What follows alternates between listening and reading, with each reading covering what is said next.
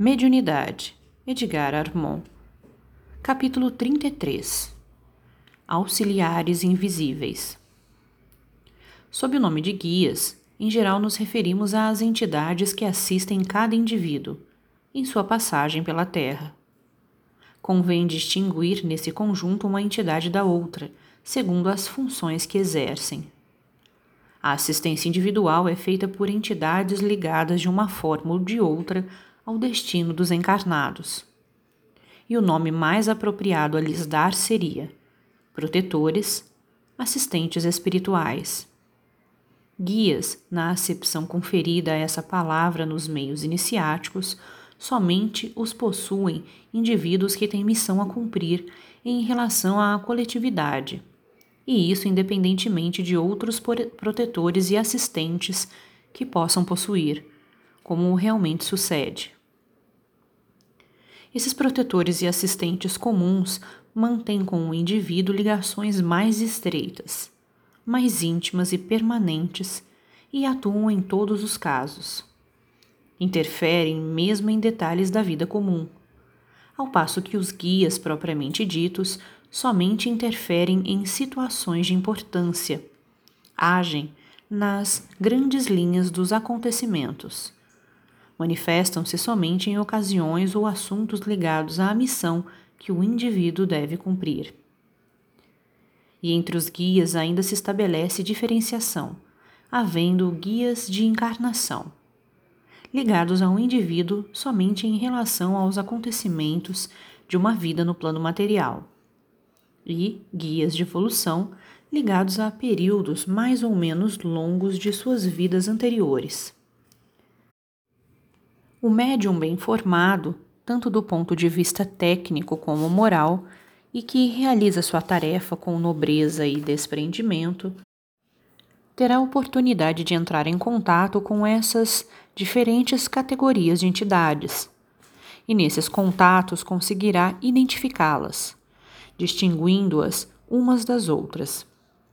O que, aliás, é de grande utilidade e conveniência entre outras razões, pelo fato de ficar sabendo a quem deve recorrer, num ou noutro caso, segundo a natureza do problema para o qual necessita de assistência ou conselho espiritual. Para um assunto comum da vida doméstica, por exemplo, apelará para um assistente familiar, ao passo que para uma decisão ligada à vida pública, dirigir-se-á ao guia de encarnação, e assim por diante. Nos casos, por exemplo, de moléstias ou de dificuldades domésticas, são os assistentes familiares que intervêm, esclarecendo ou apontando o que convém fazer.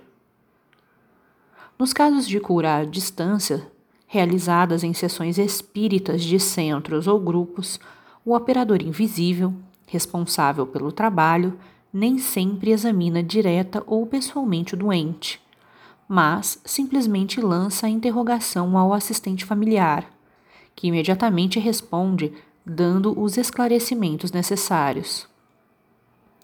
Aliás, é este a melhor autoridade para fazê-lo, porque está em contínuo e perfeito contato com o protegido. Conhece todos os detalhes da questão e pode dar uma informação segura e precisa. Somente em casos em que a interrogação feita ou a decisão a tomar escapa de sua alçada ou dos limites de suas atribuições, é que eles mesmos, os familiares, recorrem aos guias de encarnação, que possuem maior autoridade e saber e que conhecem, além disso, as ligações kármicas da vida atual do protegido, que quase nunca são do conhecimento do assistente familiar. Os familiares, protetores e guias estão ligados à vida do indivíduo encarnado, ou porque o pediram, em virtude de razões afetivas, ou porque receberam tais tarefas, para efeito de resgates kármicos. Tem, portanto, todo o interesse em levar a bom termo suas missões, se bem que, na maioria dos casos, encontrem dificuldades em realizá-las por falta de compreensão conhecimentos espirituais, possibilidades de ligação, entendimento, sensibilidade e fé, da parte dos assistidos. É preciso, pois, por todos os meios, procurar contatos com os assistentes espirituais, já que representam eles para todos nós preciosa fonte de esclarecimento, conselho e ajuda. Pensando neles constantemente, estamos nos ligando. Pedindo seu auxílio nos casos que escapam de nossas forças, estamos nos ligando. Englobando essas entidades nas preces que diariamente fazemos, estamos também nos ligando.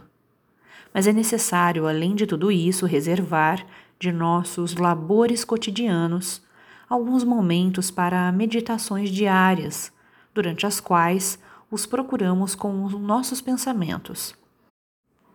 Ajustamos com eles em sincero e franco entendimento mental os assuntos mais graves de nossa vida e, com o auxílio das inspirações que então recebemos, retificamos nossos rumos.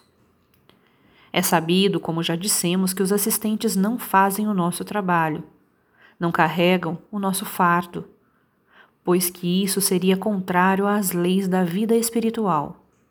Entre outras razões, porque nos tiraria o mérito da obra e destruiria o livre-arbítrio individual, que é coisa sagrada. Mas simplesmente nos orientam, nos aconselham, estimulam e inspiram o procedimento mais acertado e conveniente. Ouvi-los, pois, é ter prudência. Obedecê-los é demonstrar sabedoria.